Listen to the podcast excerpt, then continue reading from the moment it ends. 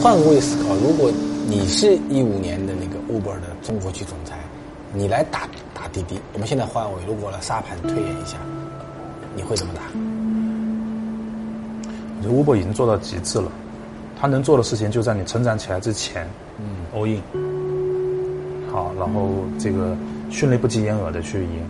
他如果像一倍消耗弹就不行，是吧？像一倍、像 Amazon 这样子，那肯定有问题，更慢。他在中国的本土化是很强的，他他应该在你跟快递合并之前先并掉一家，是吧？这样说会赢赢面更大一点。即使他这样做，嗯，我觉得到最后也改变不了结局，也改变不了，因为中国互联网从来没有输过。对，OK。对，我觉得他们已经是把自己催生到极致了，并且因为这样子也有很多后遗症。他当时已经是为竞争把自己催生到极致了，所以我不觉得说好像他，当然可能还有很多细节可以到百分之二十、三十再提高。对，但我觉得本质上是，当时那个时候经常讲，现在已经不说了。当时经常讲，我说滴滴也不是滴滴，我们哪里来的？我们不就是中国一代代互联网公司培养出来的一群人吗？是吧？我在阿里工作过，我们很多在百度、在腾讯都工作过。滴滴不是滴滴，是因为大家不是相信滴滴，是相信中国互联网嘛，所以这些资本支持我们。我们的很多打法也是在中国几十年摸索出来的。我们的很多工程师，我们很多这都是这样子。那 Uber 也不是 Uber 啊，它也无非是 Amazon、Facebook，是吧？这个 Google 就这几十年进化到美国互联网精神的一个。它当然也会总结为什么 Amazon 在中国失败，eBay 失败，是吧？为什么这个 Facebook Facebook 就进不来，Google 就会走？本质上是大家都在进化。好，但是结局依然没有改变。所以这个我还挺为中国自豪。因为最早我去鼓励那些，呃，比如比如说东南亚的，那更艰难，嗯，南美洲的，嗯，他那个地方没有互联网公司，嗯嗯，就他前面看不到路，没赢过，他内心是虚的，嗯，他怎么安慰自己？可能过去几十年他都看不到当地曾经有过一次电子商务搜索引擎的竞争里面，本土企业赢过一局，他可能是零比六输掉的，对，你说你怎么打第七第七场？那我们是六比零赢的。那那那为什么我们要输呢？是吧？所以我觉得还是信不辱命吧。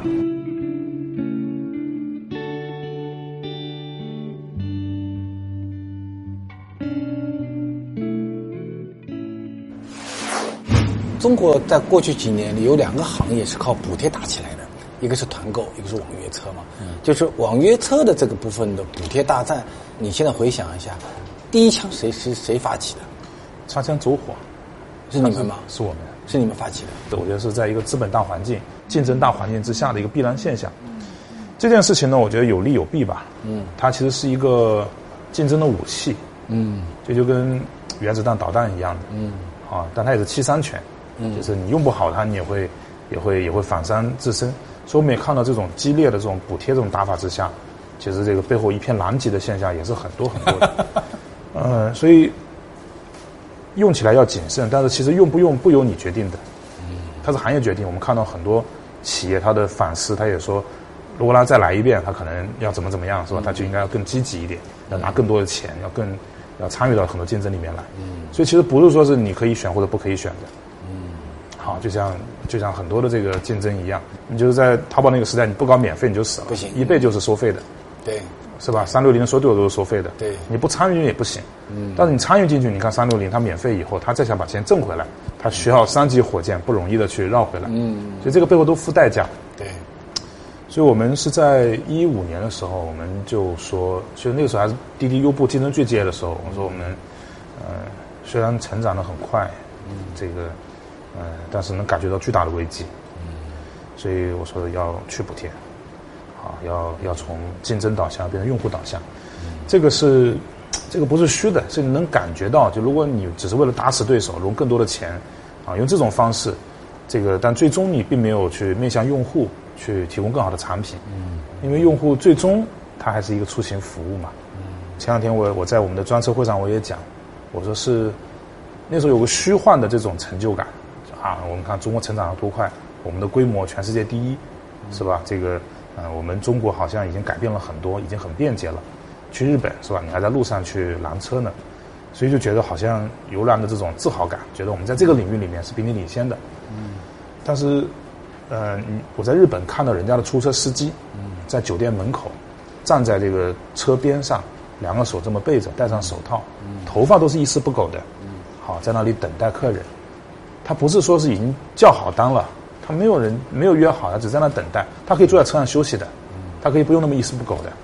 你看他车里面，我去日本那个车，它上面都蒙好了这个很多的这个白色的这个纱布，那你就知道，其实呃，中国离赢得别人的尊敬还还有距离。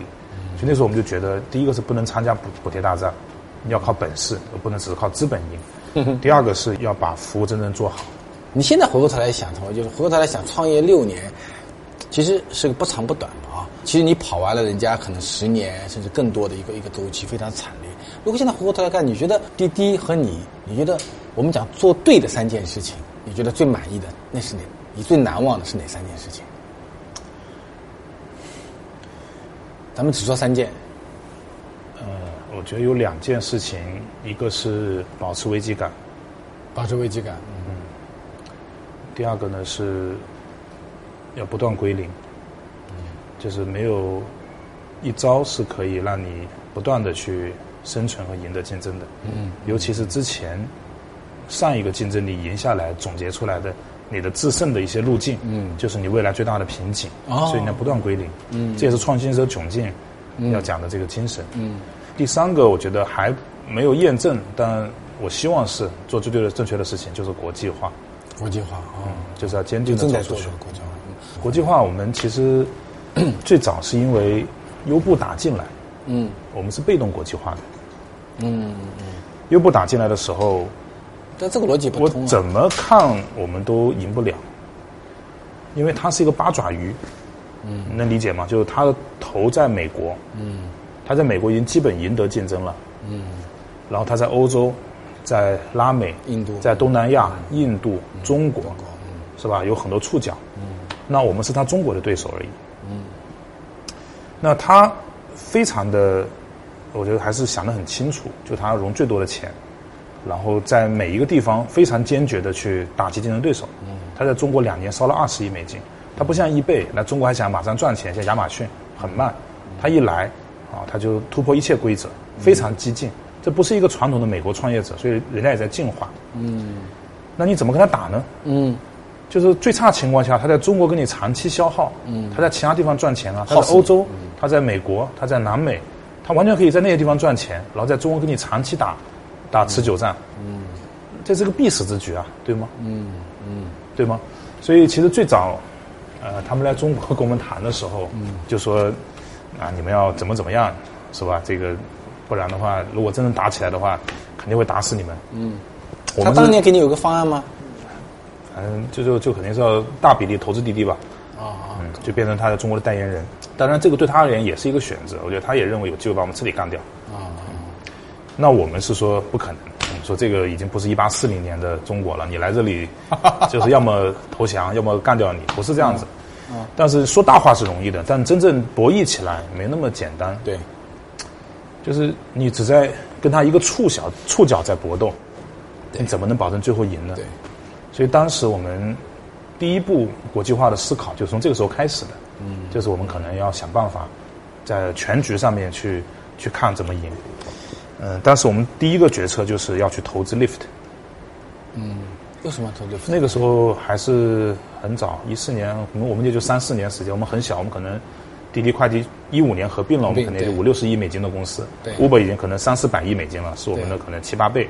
然后 Lyft 是美国的一个一个，那个时候我们去美国调研完以后，没有任何人支持我们投资 Lyft。他第二，我们所有的股东都不支持，然后呃，Lyft 的股东都不支持。嗯哼，Lyft 的股东也投了滴滴，然后他们跟我们讲说，你最好不要做这件事情。嗯，因为他们不相信他还有机会。嗯。那个时候，我们说服所有的这个投资人，就是相信我们，我们要去投资 Lift，且还要这个拉着阿里跟腾讯一起去投资 Lift。嗯，啊，这件事情时隔三四年以后看，啊是正确的。嗯，今天 Lift 已经成长成了一个一百亿美金的公司。嗯，然后谷歌投资了它，是吧？然后这个是 Uber 最强劲的对手在北美。北美啊，所以啊，我们除了投资 Lift 以外，我们还投资了。啊，这个印度的 Ola，东南亚的 Grab，啊，啊，然后投资了这个呃中东的 Cream 啊，投资了欧洲的 Taxify。哦，就你投资了 Uber 在全球的所有的对手。我们不仅仅是投资它，因为我们知道滴滴钱不够的，很难靠滴滴的钱去支持全球的这个本土企业去打赢。但是我们不希望 Uber 能在这些地方迅速的能够占领市场，你是能够赚到举旗站，对，到他的主战场就举旗战啊。他在这些地方如果能赚很多的钱，那在中国是必死之举。哦，所以我们支持这些企业以后啊，请是吧？我说我们是盟军啊，嗯，是吧？我说每个人我们守一块战场要协同好。嗯，那中国呢是最重要的这个主机战的战场，消耗对方很多的资源。嗯，我们有点像苏联一样的，嗯，就是很艰难的打呃莫斯科保卫战列宁格勒保卫战，那要消耗巨大的资源对，去打。但你拖住人家了啊。对，但是最终还是靠多线战役，诺曼底西线战役才使得整个局面出现了逆转。对，我说你们有很多至暗时刻，因为他们也很艰难。你知道，整个东南亚、整个印度、整个欧洲，嗯，过去都没有一家成功的互联网公司，嗯嗯，所以这最早我们的国际化是为了中国的生存，哦，哦，有意思啊。是为了中国的生存。哦，你觉得你刚才讲的是个狙击模型啊，就先打你后援，是吧？那么你在中国去市场，你觉得你们做对了哪些呢？跟 Uber 打的话，跟 Uber 打，呃，中国的优势其实就是本土化。一开始我们客观的判断，我们的技术是不如人家好的。嗯呃，这个是最早的客观事实。嗯嗯，呃，营销也不如它先进。嗯，当时我们去详细学完以后，他们其实是在全球有很多个城市，可能有四五百个城市在运营。嗯，那中国的城市跟全球是打通的，嗯，他每个城市有很少的人，是吧？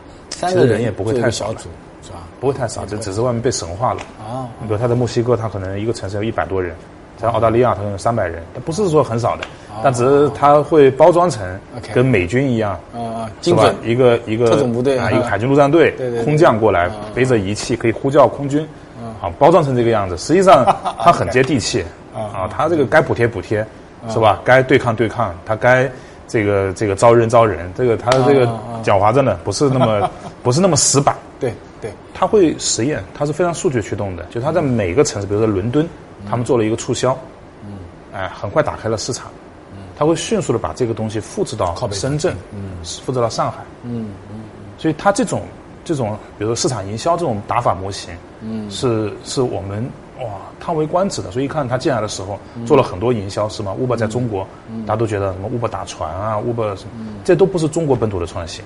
可能是他们在澳大利亚，是他们在伦敦，嗯，发现这样的对当地的城市是有好感的，大家会觉得它很酷，嗯，会觉得它很很很时尚，很时尚，是吧？代表科技，嗯，好，他做很多这样的事情，然后迅速在全球复制，嗯哼，所以他一开始在呃全球营销体系，在这个这个资本在技术上面是全面领先的，嗯，那个时候我感觉我们就是 游击队，因为刚刚滴滴快滴合并，然后内部还没有统一，嗯，然后面对正规装部队是吧，又有钱又有技术是吧，这个打法又先进，嗯。所以那时候我们就开一个会叫狼图腾，就每天早上大家九点钟，第一个会就是狼图腾。嗯，我说讲不清楚逻辑上面为什么一定赢。嗯，所以后来我有时看我看俄罗斯的这个宣传片，嗯，啊，他是说亚亚历山大来过莫斯科，对，拿破仑来过莫斯科对，希特勒来过莫斯科都没有赢过，都没有赢过。啊对所以这个地方从来没有被征服，对对这是支持我们的信念。所以那时候每天早上就放一首歌叫《乌兰巴托的夜》啊，怎么唱的？你还会记得唱吗？呃，唱的不好，不唱了，唱就，对，就是呃，一开始真的是精神力量，嗯，然后去跨大洋彼岸去支持 Lift，希望他在背后捣捣乱，是吧？啊这个希望牵扯注意力，嗯，好，但这都是很虚无缥缈的，你有多少力量去支持人家呢？是吗？你也不了解人家的市场，这个在中国，嗯、我觉得如果有什么是我们的优势，就是我们这群人吧，就是我们所有的东西都可能在一些细节里面，最终形成了一种一种人的一种能量，一种愿景。另外，我觉得 view 很重要，我觉得愿景很重要。刚才讲 view 嘛，view 很重要，就是愿景，是吧？大家不要局限在眼前的困难。对的，收购了优步中国以后，我们内部开会讲，它只是一本书，啊，过了第一个篇章而已。嗯，这个篇章呢，其实是叫出行的线上化，并且不是在中国，是在全球范围内连接。嗯，这个格局将要形成，还没有形成。就是过去一百年没有这种互联网平台、没有运营商平台出现之前，汽车都直接为家庭设计，卖给家庭。就工业时代或者中产阶级给你的固有观念就是你必须要去有一辆想办法买一辆车，有个房子你才是过上了一个中产阶级的生活。的家庭，嗯，但这些就最近一百年，就汽车工业发达以后，哎，然后才开始给人类传递这个观念。那这个观念呢，使得人类的活动半径大规模的这个增加，嗯，哎，这个使得人上了一个文明吧，整个社会上了一个台阶，但也带来了副作用，就是不可持续。每个人都买一辆车，但实际上只有百分之五的时间在被使用。对，嗯。我们想想我们自己家里的车，嗯，哎，那百分之九十五是停在停车场的，但是你为了用的确定性，你必须有一辆，有一辆车，成本很高。这个城市要建大量的停车场去放不用的汽车。对的，这个模型是非常低效的，嗯，但是已经运转一百年了。这种方式在美国可能还合适，因为它地广人稀。对，超级城市模哎型，，嗯，包括像印度，我们去去南美洲，对。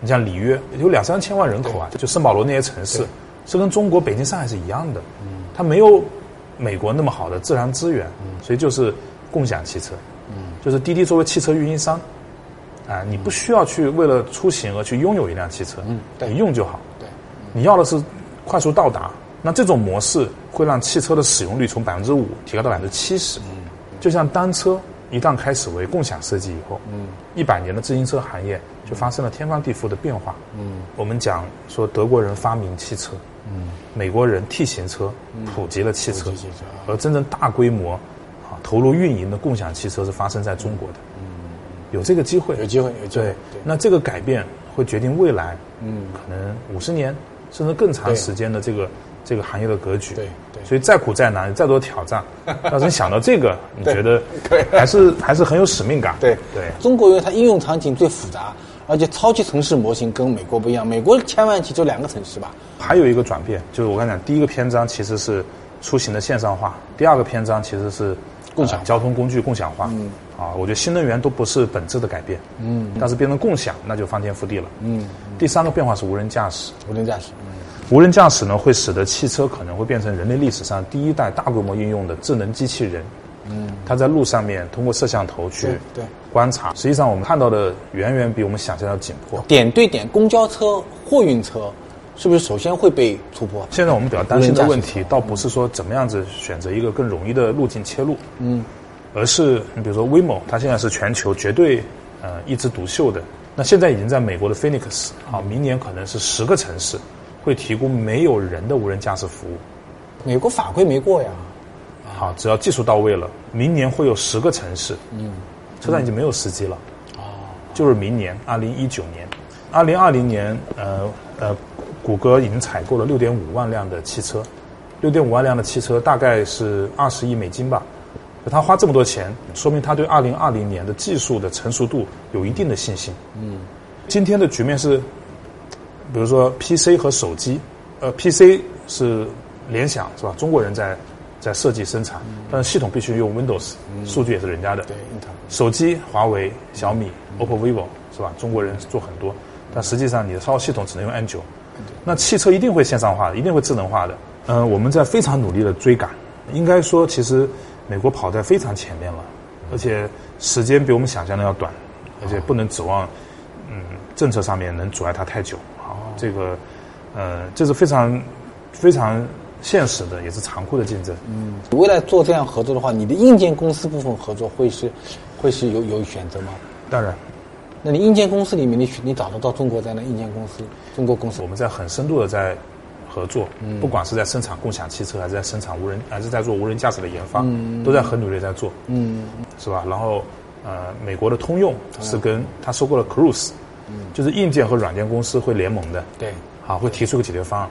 就像手机，你很难说苹果手机是一家硬件公司还是一家软件公司，对，它软硬结合。对，它其实要的是给用户提供一个最好的体验，嗯，就好。所以正在结盟之中吧，就是你看到啊、这些大硬件厂和大的互联网公司之间都在互相结合。嗯，但像这样的竞争，好，那它决定了就是未来几十年的行业格局。对，因为中国有大规模的互联网出行平台，对，大规模的共享实践，中国有相对全球还算不错的汽车工业基础，对，这里面是有化学反应的。对，全世界有这样的只有中美。对，你欧洲有车厂，但是没有出行平台啊。还还有大量的资本，消费者用户都在都在中国市场。啊，我们在很多地方，呃呃，其实监管也很激烈，是吧？这个，呃，挑战也很多。这个，嗯，这个，但我说，如果能看到这么大的格局，就站到整个产业发展和国家发展的这个角度上看，嗯，那我觉得，起起码作为滴滴吧，我觉得我们作为企业应该去往这方向去努力。嗯嗯，也许我们国际化失败了，我觉得也是正面，啊、向着国际化的方向上倒下的，嗯、啊，也会积累下来一些经验和教训吧，嗯，那我觉得下一代可能中国的企业走出去的时候就就知道啊，原来去巴西，啊或者去澳洲不能犯这些错误，他可能是第一次，他把中国区市场的战斗放到一个全球化的背景来看，就是你 Uber 进中国跟我打的时候，我要想两个问题：第一，我在中国怎么跟你打；第二呢，你是一个全球化的布局，那么我在你的后院该怎么打？我到美国去投资你的你的竞争对手 Lyft，然后让他来捣乱你，然后让你没有办法精力把你的全球精力集中在一个中国区市场。你看，这个其实是个战争性思维。如果你在想，如果 Uber 在它是一个全球化公司，如果它全球各地都很稳定了，它把全球的力量全部集中起来，来打你一个中国区市场，那可能就毕其功于一役了，就直接把你干掉了。你中国该怎么办呢？你只能干一件事情，就是你到它的后园去，让它分散精力，不能让它在一两年时间里面把所有的人、钱、注意力全部在中国区市场来打。所以这个是一个挺有意思的一个一个一个观念。其实，在过往的中国互联网公司中，我们应该是没有看到过这样的案例。其实我们把那个 Uber 在中国区的市场份额收完以后，其实中国区市场现在看来战争就结束了嘛。他说？你再回来想啊，就是战争结束以后会出现一些情况。第一个情况是，你本人会有一种寂寞感，你进入到了一个新的一个竞争环境中了嘛。第二，回过头来想啊，我在写这本书我也写到，我认为，呃，互联网它本身就是一个秩序的破坏者的角色出现的，但是当这新的力量把旧的彻底给驱逐完以后，形成一种新的市场份额以后，又会出现新的一种垄断的力量和垄断的情节。但我认为没有一个垄断是值得赞美的嘛，这这你这你承认吧？滴滴还是面临很激烈竞争的，嗯，就是数得出来名字的这个平台可能都不下十家，还不断有人跳出来这个在打，呃，应该说滴滴一路上都是竞争最激烈的这个企业。现在这个行业可能也是中国最竞争最激烈的几个行业之一吧，嗯，对吗？好，嗯、其次呢，我觉得大家也不用担心，比如微信大家都用，但不代表说、呃微信份额高，它就会去欺负用户。啊，互联网本质的精神还是要为用户创造价值。嗯，对这个 Google、Facebook 是吧？我觉得他们的集中度都很高，但但结果并没有像呃大家想象那样子变成一个啊，嗯，这件事情呢，我觉得我强烈的这个这个是希望不仅仅是用户啊，更多可能是学界，也包括监管，要认真的研究对。互联网时代的规律，嗯，不能用工业时代的我们习惯的一些规则，嗯，去简单套用，嗯，美国是反垄断很坚决的，嗯，但他为什么不去把谷歌拆开，嗯，不去把 Facebook 拆开，嗯，要去思考这背后，哎、这个背后的一些一些原因，嗯，你可以想象，就是一个国家，它会把呃这个互联网的平台走出去，变成全球那两到三个这个行业的主导平台，这件事情看得有多重要，所以不应该完全局限在国内，利用工业时代的这种竞争垄断的这种思维去看待它，嗯，而是在未来，也许全球就那么每个行业就那么两到三个平台，搜索引擎可能已经尘埃落定了。是吗？电子商务这两个平台的格局正在竞竞争，嗯是吗？然后这个那那出行平台全球会很多吗？今天为什么中国不是说有无数个打车软件割据，而是一个平台？因为人在中国流动，你在每个城市里面，你不需要每个地方下载一个平台嘛，嗯，你还得去记，你不需要一个平台就好了，嗯哼。那人是在全球流动的，人在东京，在在北京，在悉尼，在伦敦，在在里约，他也需要一个平台，就像 Google 一样的，嗯。那那个平台决定了，嗯，好，未来可能几十年这个行业的话语权，嗯，中国今天有机会去角逐这样的一个平台的机会，这是我们看到的，嗯，好，所以我们这是我们觉得这个很重要的，嗯，我们做洪流去改，去跟汽车去改造汽车，还是说去改造内容，它都是因为互联网流量集中以后，平台有力量才能去做，嗯，那这个主导权，好，未来是不是在中国企业手上？这当然是最重要的事情。嗯，对，所以我是觉得不能狭隘的去看待这个所谓是不是垄断，嗯，对，如果中国还没有能代表中国的出行服务的平台，嗯我们连全球竞争的资格都没有。嗯，比如说欧洲，嗯，我们去欧洲，我都不知道找谁谈，当地能做选择就是滴滴还是优步的问题，那难道不悲哀吗？嗯，嗯，对吗？嗯，都寡头竞争了。哎，现在用户有有，比如说大家觉得滴滴现在的使用费用在提高，这部分大家的感感感官是真实的还是？呃，是真实的，是真实，是它是相对于提高了以后，你还没赚钱呢。相对于前两年啊，前两年因为是巨额补贴啊，滴滴也在补，优步也在补。嗯，那个时候大家已经习惯两块钱，甚至是五块钱、十块钱，嗯，就比出租车便宜很多，也能叫到车。嗯，啊，这个预期是就是我讲的这个后遗症。嗯，就后遗症。对，你要还的债，对，要还的债，嗯，因为你并没有真正创造用户价值，嗯，你并没有因为技术的进步、效率的提高，嗯，使得车费便宜，嗯，而是靠补了五块钱使得便宜，嗯，而这个便宜产生错觉，嗯，那自然你把这个好处拿掉以后，那大家会觉得你贵了，嗯。嗯，这是我觉得真实的这种感受，但实际上，嗯，实际上，中国的出行价格是全球最便宜的，嗯，你看一看，比如美国，如果你叫一辆车，或者去日本。或者去伦敦，跟物价水平有关系。啊不，中国其他物价水平都很高的。中国的房子、中国的服装、中国的酒店，哦，那你吃饭，对，上过身，都接轨的。对，哎，我中国的出行是是相对是最低的。比如我们讲制造也好，服务也好，它的边界效应嘛，就是我达到一定规模以后，其实我的成本可以下降。对吧？或者我我可以把它消费给它分成分掉它，比他们做的分成。我先请教一下，比如说像像滴滴这样的一些一些服务啊，就是随着我的用户不断的在增加，我的订单量不断在增加，它的整个一个成本，我的作为一个消费者来讲，我所支付的成本是会每年跟 GDP 一样百分之八的上升，还是会下降？我希望它越来越低，会越来越低，是吧？对我特别想了解这个结果，就它这个商业逻辑问题，不是。就是它最终的，我讲下滴滴，我们想做什么？对对对对对对，就是呃，滴滴我们的使命是让出行更美好。对，但怎么理解美好？对对，我们觉得大概是三个方面。嗯，确定性。嗯，好，这个便宜。对，确定性有的，服务好，服务好。对，第一、第三条我还都同意。第二条确定性还没有做好。啊，我觉得确定性是呃出行接下来最重要的。问题和挑战，嗯，你还是有时候会打不到车嘛，你会焦虑嘛？那会有，你还是会考虑要买辆车，是吧？不然的话，万一关键时候没用怎么办？是吧？这个这种焦虑还存在，啊，就因为确定性还不到位，啊，但是确实在进步，在进步。嗯，在一二年我们刚刚刚刚出发的时候，我们统计，比如说在北京，你在路边三分钟之内能够等到一辆车，平均可能百分之五十的概率，嗯，啊，但是打车软件大概有百分之七十的概率能叫到一辆车，就叫出租车。大家回忆一下之前用滴滴叫出租车，啊，也不是能百分之百叫到，但百分之七十大概能叫到，成交率。到了网约车时代，大概是百分之九十几。对，而且我觉得你们现在有用户体验蛮好的，就是我在上海啊，我叫不到车，但你能告诉我说我现在排在第八位、第四十八位，这就是你确定我一个，我我就等嘛，反正前面还有四十七个人，所以啊，这个还是挺好的。但依然还不够，我觉得未来针对特殊人群，啊，有一些这个人，比如特殊场景，比如通勤或者你很关键的场景，要实现到百分之九十九。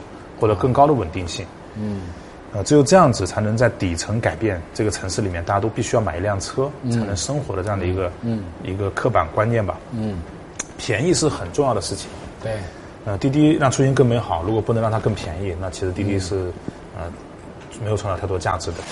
对，我觉得他的回答还是。给了我们很多新的一个思考点。第一呢，它其实是承认了互联网的寡头化。当然，我们看到全世界也一样，美国五家公司，中国两家公司，七家公司加在一起，占基本上全全全世界的独角兽的百分之八十是他们投的，你就看得出来它的它的一个未来性。他同时也谈到了，当这些寡头或者这些垄断性能力形成以后，其实它在某种意义上会推动行业的一个进步。我觉得也是未来会发生的事实，就是，呃。整个信息化革命会越来越垄断在若干家高科技公司的一个手上，对，这个是一个部分。那第二部分呢？我也请教他，请教他说，对用户来讲，其实很简单，就是。哦，你为我提供了什么服务？我原来很麻烦，到路边我要叫出租车，我叫不到出租车。那我现在可以坐在家里叫出租车，而且我能够叫得到出租车。那提高他所谓提高了确定性。第二呢，原来的出租车服务非常脏乱差，那我现在上去以后，哎，你呢能够给杯水，给我一根手机的一个充电线，对吧？或者司机还戴了个手套，这就是服务性。那么第三点还有就是便宜性，就是你不能太贵。那么所以他他后来也专门回答了这个问题，他认为说随着用户量不断的增加，效率不断的提高，其实规模还是会产生边际效应。你在创办滴滴之前，你管理过的最大的一个组织是多少人？呃一两百人，有一两百人。现在呢，一万多人。一万人。这六年创业，你觉得你在心境和心态上最大的变化是什么？啊，那中间起伏是很多的。对，那是各种过山车。所以我们有很多投资人啊，都说坐在副驾驶上都觉得心脏要跳出来。啊。嗯，但我觉得如果在这种情况下面，你更要离得它远一点。在更长的时间维度看，啊，和地域维度上来看，其实很多变化也也是也没有那么剧烈了，也没有那么不可接受，它是有它规律性的，甚至有必然性的，对吗？那更多的还是要要要顺势而为，还是要要要要要做正确的事情。你说，你说，其实你创业的时候已经是个红海了嘛？其实其实蛮多公司在做了。你现在在想啊，跑到最后面，谁就就跑出来，就你跑出来了啊？那么你觉得？你跑出来跟别的人比，我觉得不能算，不能按智商去算吧，对吧？你从个性角度来讲，或者你从人人角度来讲，你觉得是哪个方面支持你的？不，我还是很幸运，有幸运的一面。对，运气好是一件事儿，这很重要。就千万不要去总结啊，说可以抽取出一些基因，没有复制一下就可以。嗯，就是就是种子和土壤都很重要的。嗯。同样的种子，你换个土壤又不行了，又不行了。同样的土壤换种子又不行了。你觉得你的个性是偏激进的还是偏保守的？保守吧。你是偏保守的人。以前经常讲，我说我是一个乐观的保守主义创新者。乐观的保守主义创新者。乐观的保守主义创新者。呃，就是你是要理想主义还是保守的？那我觉得我是保守主义的创新者。嗯。啊，但你必须是乐观的。嗯。好，因为不是乐观的人，你早就自己被自己吓死了。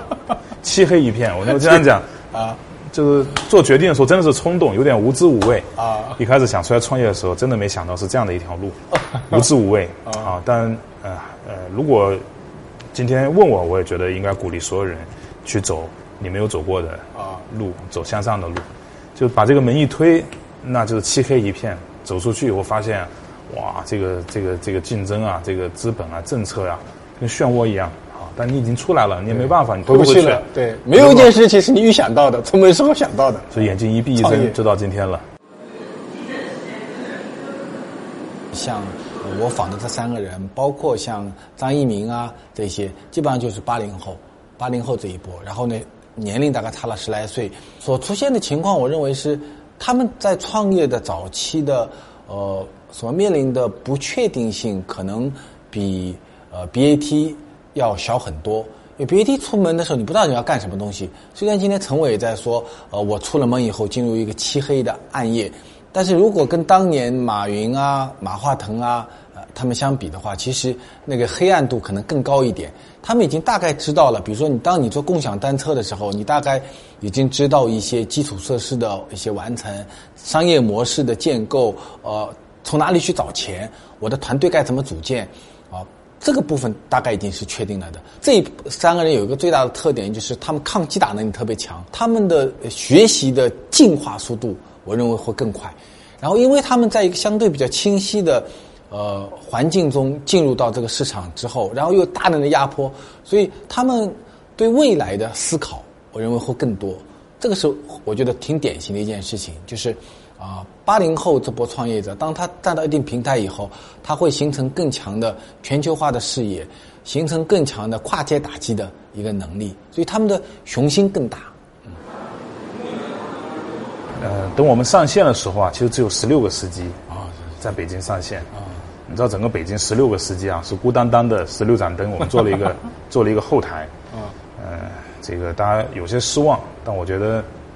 十六盏灯，说明还有十六个司机信任你。嗯，不要让这些司机对我们失去了信心吧。那个时候，遥遥进了机场，遥遥进机场。嗯，对，因为机场是最好的地方，出租车司机大概一周都会去一次机场。嗯，也就是守着机场，大概嗯，一周的时间会接触所有的司机一遍。嗯嗯。呃，机场呢，因为等时间很长，它有一个蓄车池，对对它有一个小时时间在那里要排队。哎，嗯，所以是有充分的时间让你去宣传的。嗯，所以瑶瑶花了很多钱把机场包了下来，但我们这有排他性吗？就你他去了以后，你就不能去了。对排他性，这个呃，这个那个时候我们还没有融到钱，我们只有八十万人民币，所以我们同事问我说，我们能不能也去跟他拼价格战，是吧？这个机场抢回来，拼不回来。嗯，后来我们就四千块钱租了那个西客站，租了一个摊位。呃，但是西客站呢跟机场不一样，它是没有续车池的，它那个车一来了必须走来了必须往前走挪。嗯嗯。呃，所以只能在挪车的中间啊，就跟那个富士康流水线一样，我们的同事在那里面就有一个卡口一样的，嗯，去给过往的司机去宣传，只有在很短的时间里面告诉他我们是什么，说服他安装，在他的手机上装上，还要教会他怎么用。听起来是不可能完成的任务啊但如果你连这个也放弃了，那你就你可能就死掉了。你街上更难嘛，街上还有城管追你的，所以呃那个时候我很感谢那个时候我们的兄弟，我们的团队，他们、呃自己研发一套流程，好就就可能一分钟之内讲得清楚吗？三十秒之内，三十秒能讲清楚？他就要问司机，好说这个你是不是诺基亚手机？因为你是不能问智能手机的，司机也不知道自己是不是智能手机。嗯嗯嗯你说你是不是诺基亚手机？嗯，然后他说不是，不是拿过来，因为只要不是诺基亚，大概率是。那如果是智能手机啊，其实你是没有时间在那里面去帮他打开 App Store 或者应用商店下载的，哦信号也不好。哦所以我们开发一个程序在电脑上面插到他手机上面上，一键就装上。好，装上的同时塞给他一张传单，上面写的怎么用滴滴，告诉他一句话啊，装上滴滴一个月可能收入可能多几百块钱、一千块钱，好，你试一试。他愿意把手机给你吗？呃，还是有很多司机愿意的。他愿意给你。哦，对，所以他长得像你这样，看上去不像个骗子。但实际上，呃，是那是那个冬天嘛。当时我们讲，如果不拉到一万的司机，可能滴滴就死掉了。嗯。但是要一万个司机，其实谈何容易？那个冬天，我们的同事都戴着这个大皮帽子，裹着那个大衣，因为特别冷。对，北京的穿堂风特别大。所以我们后来跟首都机场合作了。首都机场跟我们吃饭的时候，这个当时可能负责这个合作的那个机场的工作人员 就跟我们讲，他们认为他们原来支持瑶瑶就已经必胜了。嗯嗯，对，他们完全想象不到为什么你们在一个西客站的狭窄的通道里面还能跑出来。哎能够能够跑出来。啊，对，这个我说可能嘴巴很难表达为什么，对，但是但是，所以那个时候我们讲说要努力到无能为力，上天会给你开一扇窗，不要轻言放弃。嗯，啊，那其实好像已经过去很久了，但也就是五六年前的五六年前的事情哎就是一二年底一三年初对那个冬天的事情对。，所以这个其实对，如果这个节目有创业者在看啊，其实我觉得挺重要的。就你出门就可能踩到屎，对吧？出门可能就就被打趴下，但如果你不坚持的话，就肯定一点机会都没有，你只有往死磕。拐点是在什么地方？觉得我看材料里面是说有场大雪，我我我买过你们两本书，你们自己编的那个书，是这样吗？是这样。有了大学以后，然后就就是你叫不到车，你司机你到一定的量以后，对对。你找到了一些办法，可以去比较快速的接触司机，嗯，慢慢开始有越来越多的司机愿意相信你试一试，嗯，但是他他只是试一试，嗯。他如果打开滴滴五分钟十分钟没有订单，他会觉得你这个就是假的，因为还要耗我流量，嗯，这个我当时还出现过有司机找到我们的办公室，进人进门就把手机摔到我们的沙发上，我说你们就是骗子，因为一个月下来消耗了我多少多少钱流量，也没有订单，你说你不是骗我钱吗？所以很长时间大家都觉得滴滴应该是跟运营商勾结，然后骗司机流量，然后跟运营商分成的，其实不是的。啊，所以那个时候的困难是有司机了，但是没有订单，嗯，没有人叫车，没有人叫车。对，你要解决两个问题嘛。对你把司机要搞定，你还要大量的消费者教育。所以这是能启动的困难嘛。这个零到一是最艰难的，啊，零到一以后再往上滚雪球，相对而言还还轻松一些。这个，所以那个时候我们试过很多办法去去向乘客推广，我都在我们家的电梯里面 去贴过海报的。那个时候打不起江南村的分众啊，呃，去过那个什么写字楼的那个餐厅去、去宣传，啊但还是效果很小。那个时候的局面是，呃，叫车的人很少，但是司机慢慢起来了。嗯，但是你那么辛苦把司机让他相信你一次，但是他结果试一次发现没有用，没有用。嗯，他再相信你是很难的。对所以那个时候很焦虑，所以试了很多办法以后都没有用。突然之间有一次就是北京下雨了，下雪了，下大雪，对，就是在二零呃一二年12年的十一月三号那一天，我还记得那天，就是而且下特大的雪，就是就是后几年都没有下那么大的雪，好像都没有下雪。我记得好像呃一三一四年的北京都没有下雪，但是一二年下了一场特别大的雪。下雪呢，很多人就打不到车啊，然后他们可能模模糊糊看过报道，或者是接触过我们的一些宣传，嗯，然后就有人试着用我们。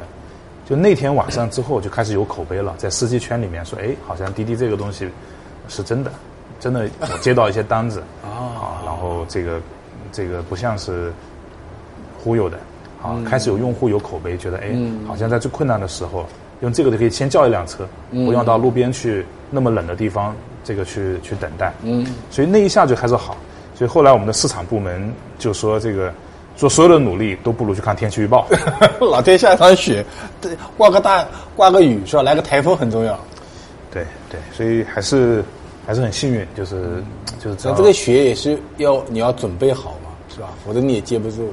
所以那天下完以后，我们第一次过了一千单，一天有一千一千笔交易，嗯。啊，所以我们还是很很兴奋，很现在一天有多少笔了？三千万。笔。